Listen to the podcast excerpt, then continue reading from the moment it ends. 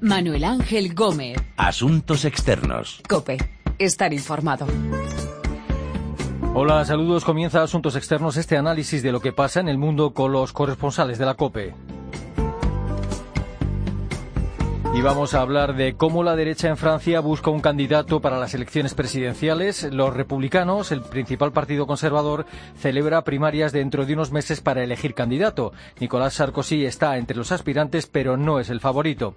Miraremos hacia Nicaragua, que parece ir camino del partido único, de la mano del sandinista Daniel Ortega. Del Parlamento nicaragüense ha desaparecido la oposición por decisión del Tribunal Electoral. Y nos iremos al Reino Unido, donde Scotland Yard ha advertido del riesgo de que más tarde o más temprano haya un atentado yihadista. De todas estas historias vamos a hablar con nuestros corresponsales en París, México y Londres.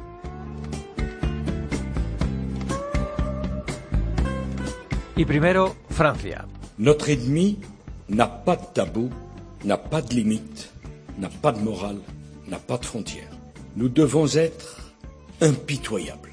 Les arguties juridiques, la carrera hacia el Palacio del Elíseo está en marcha y los conservadores franceses, ahora bajo el nombre de los republicanos, todavía tienen que decidir quién será su candidato. Uno de los pretendientes es el expresidente Nicolas Sarkozy, aunque no aparece como favorito en las encuestas. Hace algunas semanas Sarkozy criticaba al gobierno socialista por no responder adecuadamente a los atentados yihadistas. Le escuchábamos decir que el enemigo no tiene tabúes, ni límites, ni moral y que hay que actuar sin piedad. París, Asunción Serena, buenas tardes. Buenas tardes. Hola, a estas alturas eh, son unos cuantos los aspirantes a ser candidatos de la derecha francesa a la presidencia, pero no hay un claro favorito. Sí, bueno, la verdad es que para ser la primera vez que la derecha organiza unas primarias no faltan candidatos. Hay una docena y, puede que haya más, ¿no? Y de entre esos doce, pues hay dos que sobrepasan ampliamente sobre el resto, que son el antiguo presidente de la República, Nicolás Sarkozy, y el que fue primer ministro, Alain Juppé. Según la mayoría de los sondeos, Alain Juppé sería, digamos, el más popular en el conjunto de los franceses. Tiene más de un 40% de buenas opiniones, entre 40 y 49. Especialmente favorito entre los electores de centro derecha y de centro izquierda. Ha recuperado, por ejemplo, a muchos simpatizantes socialistas que mm, no quieren ni oír ni hablar ahora de, François Hollande, ¿no? Y están mm, seguros de que no van a, a votar a François Hollande y Juppé podría ser un buen candidato para ellos. Y luego está eh, Nicolás Sarkozy, que damos por hecho que se presenta porque aún no ha hecho pública su candidatura, pero todo lo que dice y hace va en ese sentido y hasta ha alquilado recientemente un edificio eh, hace unas semanas que, que va a servir de sede para su campaña electoral. Y el problema es que tiene Sarkozy es que sigue despertando un fuerte rechazo entre la mayoría de los franceses. Hay hasta un 66% que dice que no quiere tenerlo de nuevo como jefe de Estado. Pero el caso es que entre los votantes de derechas cada vez está teniendo más eco y se ha visto, por ejemplo, durante sus intervenciones tras los atentados de Niza y, Saint-Étienne. Mm. ¿Qué está haciendo Sarkozy? En la actualidad es el presidente del partido, de los republicanos. Sí, está de, presidente y preparando su próxima presidencia de la República, porque si hay alguien convencido de que va a ser el, que está en el nuevo, el del Palacio del Elíseo, es, sin duda el propio Nicolás Sarkozy. Piensa que es el único que es capaz de hacer frente al voto de la extrema derecha y que pues va a convertirse en el hombre que, digamos, libere a Francia de ese de esos extremismos. Y luego lo que está haciendo pues estos meses, desde que fue reelegido presidente del partido en mayo del año pasado, pues es ir reorganizando el partido que había quedado destrozado entre peleas entre unos y otros desde que perdieron las elecciones y ha puesto un poco de orden. Ha estado preparando el programa de los republicanos para 2017, que fue votado y aprobado masivamente el, pasado 2 de julio, que es un programa, por cierto, que tendrán que defender sea quien sea el que gane estas primarias y que tiene una filosofía liberal económicamente y autoritaria en materia de seguridad, inmigración y de lo que llaman identidad nacional y luego lo que ha estado haciendo también Sarkozy, que no hay que olvidarlo, es que ha estado preparando su defensa en los numerosos affairs judiciales que tiene abiertos, en los que aparece pues directa o indirectamente implicado, como es, por ejemplo, su inculpación por tráfico de influencia y violación de secreto de instrucción en, en un afer de posible financiación libia de su campaña electoral de 2012. Mm. Aparte de Sarkozy y Juppé, eh, ¿qué otros candidatos tienen alguna posibilidad de ganar esas primarias? Pues bueno, de momento hay esos 12 que, que, os comentaba, aunque hasta el 9 de septiembre está abierto el plazo para la presentación de nuevas candidaturas y posibilidad de ganar otros pocas, al menos entre los electores tradicionales de los republicanos. El tercer hombre que se perfila detrás de, de Juppé de Sarkozy es Bruno Le Maire, que fue ministro de, Nicolas Sarkozy precisamente y que tiene un 15% de intenciones de votos y luego le sigue François Fillon con un 8% muy lejos de ese 40 que recoge Sarkozy entre los votantes de derechas y el 34 de Juppé, aunque François Fillon eh, que fue primer ministro de Sarkozy él, este, él no pierde la esperanza de que a las vueltas de las vacaciones pueda haber un vuelco y, y él piensa que tiene una oportunidad. Mm. En esas primarias, ¿quién, ¿quién va a votar? ¿Quién puede votar? ¿Hay que ser militante de los republicanos para votar? ¿Y cuándo se van a celebrar? Pues se celebran el 20 de noviembre. Y si ese día ningún candidato ha obtenido la mayoría, pues eh, que es un 50%, entonces habrá una segunda vuelta que será el domingo siguiente, el 27 de noviembre, y pues se ganará el que tenga la lista más votada. Y el voto está abierto a toda persona que esté inscrita en las listas electorales desde antes del 31 de diciembre de 2015 y los que quieran participar simplemente tienen que pagar dos euros y luego firmar lo que llaman la carta de la alternancia, que es pues que se aseguran a compartir los valores de la derecha republicana y del centro y a pues digamos a apoyar esa alternativa a, a François Hollande en definitiva. ¿no? Mm. Y en esta primaria entre los conservadores lo que no va a ser posible es el voto electrónico, así que lo que hay que hacer es desplazarse hasta alguno de los 10.000 colegios electorales que han previsto mm, distribuir en el conjunto de, de, toda Francia del territorio. Y en cuanto a propuestas, ¿qué diferencias hay entre los candidatos? ¿O tienen ideas más o menos uniformes? Pues bueno, el problema entre comillas es que todos tendrán que defender el programa común de los republicanos que, han votado, ¿no? Y luego hay, digamos, dos tendencias dentro de los republicanos. Una más eh, próxima de la sensibilidad centrista, europea, liberal, y otra más soberanista, identitaria y que además está ahora cobrando fuerza como consecuencia de pues, la crisis migratoria, el Brexit, la ola ahora de atentados terroristas este último año y medio. Pero cogiendo, por ejemplo, las dos únicas candidaturas que hay de mujeres, Natalie Kosciusko-Morizet y Nadine Morano, las dos pertenecen al mismo partido, pero están en las antípodas. Una, la primera, Natalie Kosciusko-Morizet, es liberal, muy en defensa de los temas ecologistas, y la otra, Nadine Morano, es conocida sobre todo por sus abruptos sobre la raza blanca o la necesidad de luchar, lo último que dijo, es eh, luchar contra la invasión de árabes y musulmanes en Francia. Así que, como veis, en principio nada que ver, pero ahí están todos en el mismo partido. Ahora mismo la sensación es que se presente quien se presente del lado de los republicanos ganaría a François Hollande si es el candidato socialista. Bueno, eso, eh, claro, en el caso de que la más votada no sea Marine Le Pen. Bueno, esto es todo hacer quinielas, ¿no? Pero hay algunos que dicen que, que a pesar de que François Hollande tiene imposible ganar la presidencia si se presenta de nuevo, pues eh, sin embargo tendría, dicen, una oportunidad si su rival fuera Nicolas Sarkozy porque en el conjunto de franceses el, no hay que olvidar que el rechazo de Sarkozy es casi tan fuerte como la poca adhesión que despierta Hollande, que ya es decir, hay hasta un 73% de, de franceses que no quieren ni que se presente. ¿no?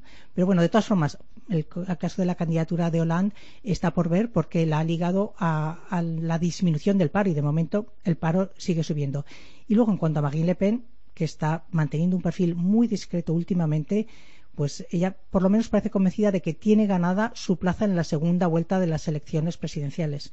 Luego, efectivamente, tiene bastante difícil el, ganar esa presidencia, porque ocurriría un poco como lo que pasó con Jacques Chirac, que, que conservadores y socialistas o izquierda en general se unieron para votar al candidato en contra de Jean-Marie Le Pen, que fue el candidato de la extrema derecha que se presentó en aquella época. ¿Cómo están influyendo los atentados yihadistas en el panorama político francés y en particular en ese proceso de primarias de los conservadores? Si es que está influyendo de alguna forma. Pues sí, yo, yo, creo que sí.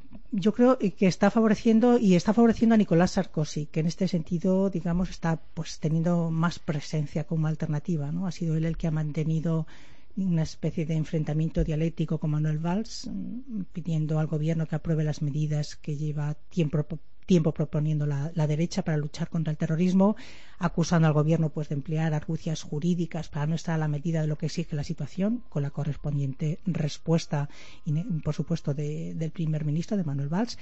Y sin embargo, Alain Juppé, que normalmente es un hombre pues bastante comedido y ecuánime, tiene de hecho una imagen de digamos muy, muy de centro, pues tuvo una salida inesperada tras el atentado de Niza. No dejó pasar ni unas horas para responsabilizar al gobierno de, del atentado, dejando un gusto como de oportunismo que yo pienso que, acabará pagando.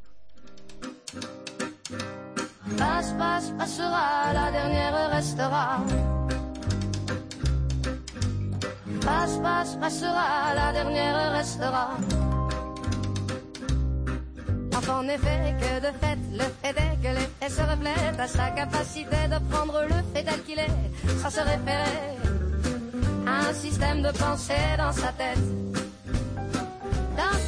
La derecha busca en Francia candidato para las elecciones presidenciales y en noviembre habrá elecciones presidenciales en Nicaragua, un país que camina hacia el régimen de partido único de la mano del sandinista Daniel Ortega. Está dando un golpe de Estado al poder legislativo demostrando desprecio al voto ciudadano y destruyendo la debilitación de la institución democrática representativa en Nicaragua y cerrando el último espacio. El Tribunal Electoral nicaragüense, controlado por el presidente Ortega, le ha quitado a la oposición los escaños que tenía en el Parlamento. El que hablaba era Wilber López, uno de los diputados opositores que se ha quedado sin escaño. María Berza, buenas tardes. Hola, buenas tardes. Hola. Eh, ¿Por qué el Tribunal Electoral le ha quitado esos escaños a la oposición nicaragüense y en qué situación queda el Parlamento de Managua? ¿Solo, solo quedan diputados fieles al presidente Daniel Ortega? Pues prácticamente mm, todo comenzó porque la Corte Suprema quitó la representación legal del Partido Liberal Independiente a Eduardo Montealegre, que era el verdadero líder opositor, y se la otorgó a Pedro Reyes, Después de este movimiento, varios diputados, precisamente los destituidos, no reconocieron a Reyes, decían pues que era muy afín a Ortega, y entonces el Tribunal Electoral les quitó el escaño, aunque ellos intentaron convertirse en partido independiente, pero no lo consiguieron. Todos dicen que indudablemente la maniobra es legal, pero en ningún caso legítima. Eh, ¿Qué ha decidido hacer la oposición en Nicaragua? ¿Qué margen de maniobra tiene, tiene si, es que, si es que lo tiene? Pues la verdad es que tiene bastante poco porque Ortega está asfixiándoles. De momento, la Coalición Nacional por la Democracia dijo que no va a presentarse en noviembre, con lo que se corre el peligro de que Daniel Ortega sea el único candidato en esas votaciones. Y hay que recordar, además, que además de controlar varias instituciones del Estado, el actual presidente ya ha dicho que no permitirá observadores internacionales. O sea que a saber qué puede pasar en las elecciones. Y entre los sandinistas hay disidentes que están en contra de los movimientos autoritarios que ha ido haciendo Ortega. Sí, muchos. O sea, hay muchos que defendieron la revolución y que ahora dicen que esto no se parece en nada a aquello por lo que lucharon. Por ejemplo, Dora María Tellez. Ella tuiteaba hace unos días que Ortega estaba mostrando su verdadero rostro de dictador, que mandó destituir a diputados que no se doblegaron y que no se vendieron. Hay mucho desencanto, hay desilusión y, bueno, pues algunos están empezando a comparar esta situación con la que había cuando el dictador Somoza. Este es un paso en dirección a tener todo el control sobre el país sin, sin, la oposición. Pero incluso la idea que llegan a plantear algunos es que lo que quiere Daniel Ortega es establecer una dinastía familiar, ¿no? que en el futuro gobierne el país. Una dinastía en la que jugaría un importante papel su esposa, Rosario Murillo importantísimo. Hasta ahora ha sido portavoz del Gobierno, pero convertirla eh, oficialmente en candidata a vicepresidenta, pues lógicamente es un paso trascendental y lógicamente, pues muchos dicen que es la manera de darle el testigo a su mujer, que de alguna manera también había sido siempre una mano y una fuerza de poder en la sombra. Lo que está claro es que mm, hay que recordar que Ortega gobierna desde el 2007 y tiene poco que ver con aquello por lo que luchó en la revolución. Recordemos que en su primer después de la revolución, después de la guerra, eh, fue derrocado en las urnas en 1990 ante Violeta Chamorro. En aquel momento sí reconoció la derrota, pero ahora, bueno, pues desde el 2007 ha sido mm, reelegido mm, tres veces de forma consecutiva. Ahora es la tercera por la que se va a postular. Y lo que también hay que tener en cuenta es que algunos de los hijos de, de este matrimonio, pues están muy bien situados. Por ejemplo, Laurano Facundo es el artífice del gran canal tan polémico por otra parte el canal que, quiere ser interoceánico en Nicaragua y algunos de sus otros hijos pues también están asumiendo algunas formas de representación. Pero como decías Murillo quizás es eh, la persona a la que hay que tener eh, los ojos más puestos encima y también a la que más temen todos los opositores. Eh, desde México y desde otros países del entorno latinoamericano los gobiernos dicen algo de lo que está pasando en Nicaragua bueno, Estados Unidos se ha declarado profundamente preocupado por las acciones del Gobierno y de la Corte Suprema nicaragüense. Dice de Washington que está limitando el espacio democrático ante las elecciones presidenciales y legislativas. Y lo que ha habido es un pronunciamiento de una iniciativa, la iniciativa IDEA, que agrupa a distintos expresidentes de España y América, entre ellos José María Aznar o Felipe González. Ellos lanzaron un comunicado equiparando a Ortega con el venezolano Nicolás Maduro y denunciando un atentado a la separación de poderes y a las graves alteraciones al orden democrático.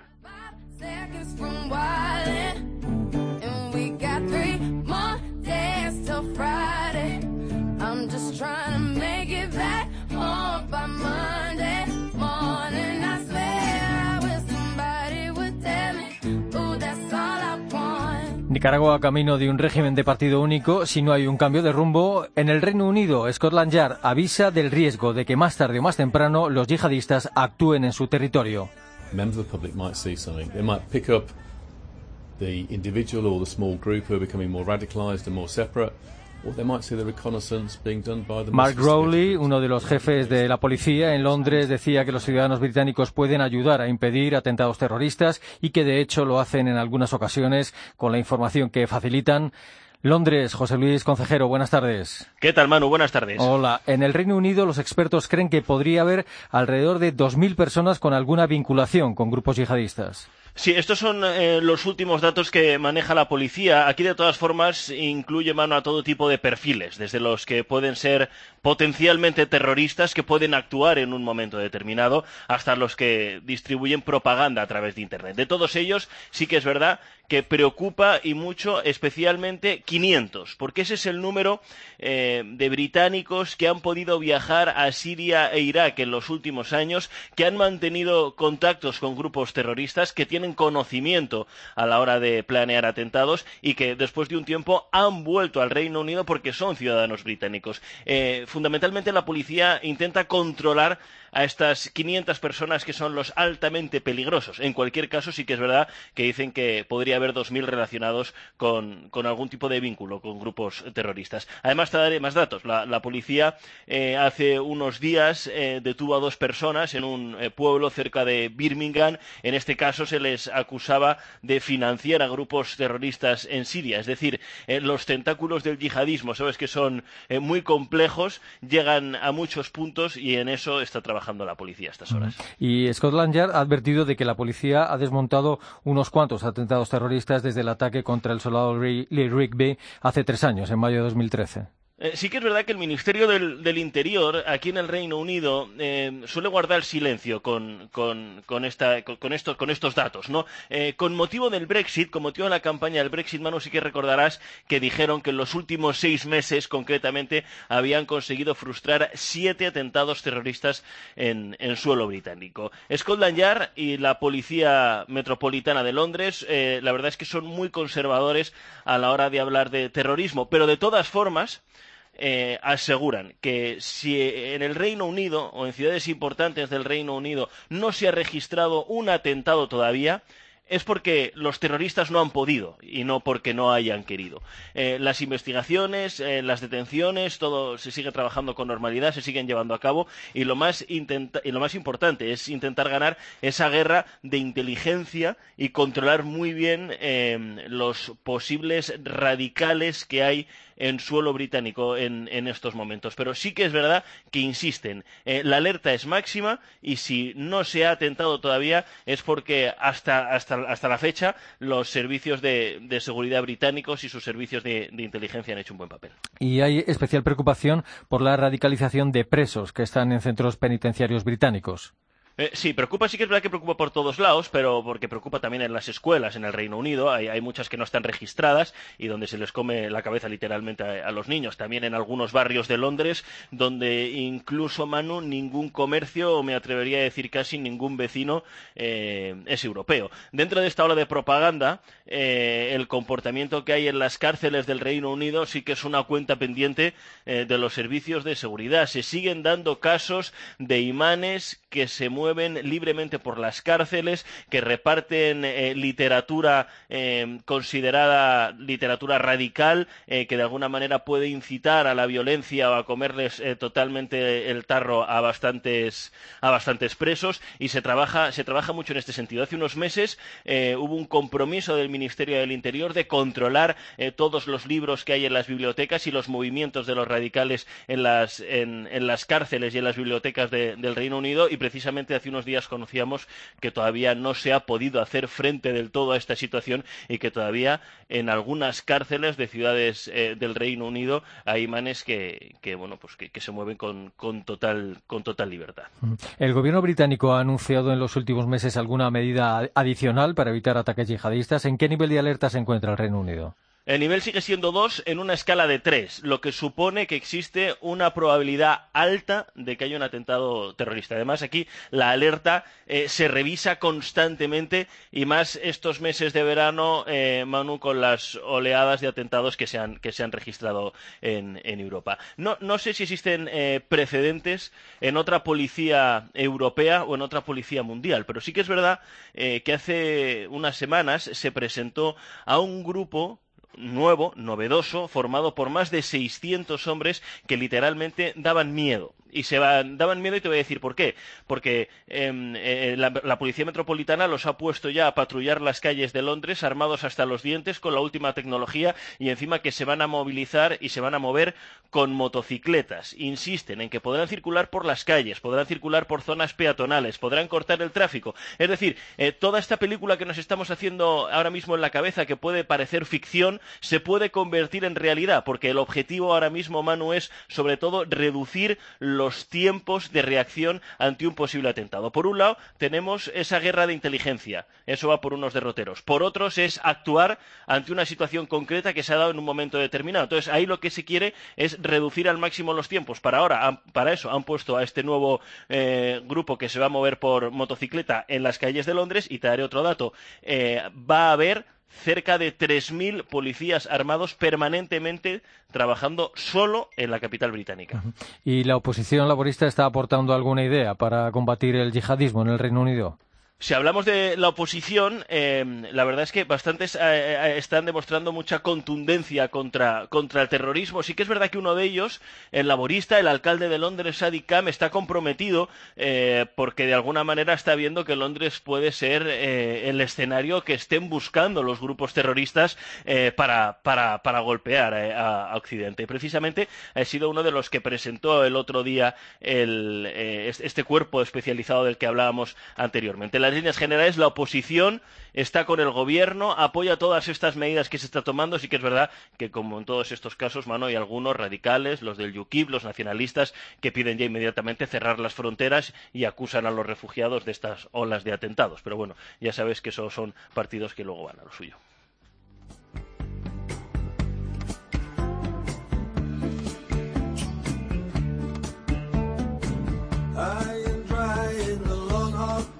Scotland Yard advierte del riesgo de atentados yihadistas en el Reino Unido, Nicaragua camino del régimen de partido único y la derecha en Francia busca candidato para las elecciones presidenciales. Son las historias de esta edición de Asuntos Externos en la que hemos contado con nuestros corresponsales en México, Londres y París. Recuerden que nuestra dirección de email es asuntosexternos.cope.es y que estamos en Twitter, Asuntos Externos todo junto. Continúa ahora la actualidad del día en el informativo Mediodía.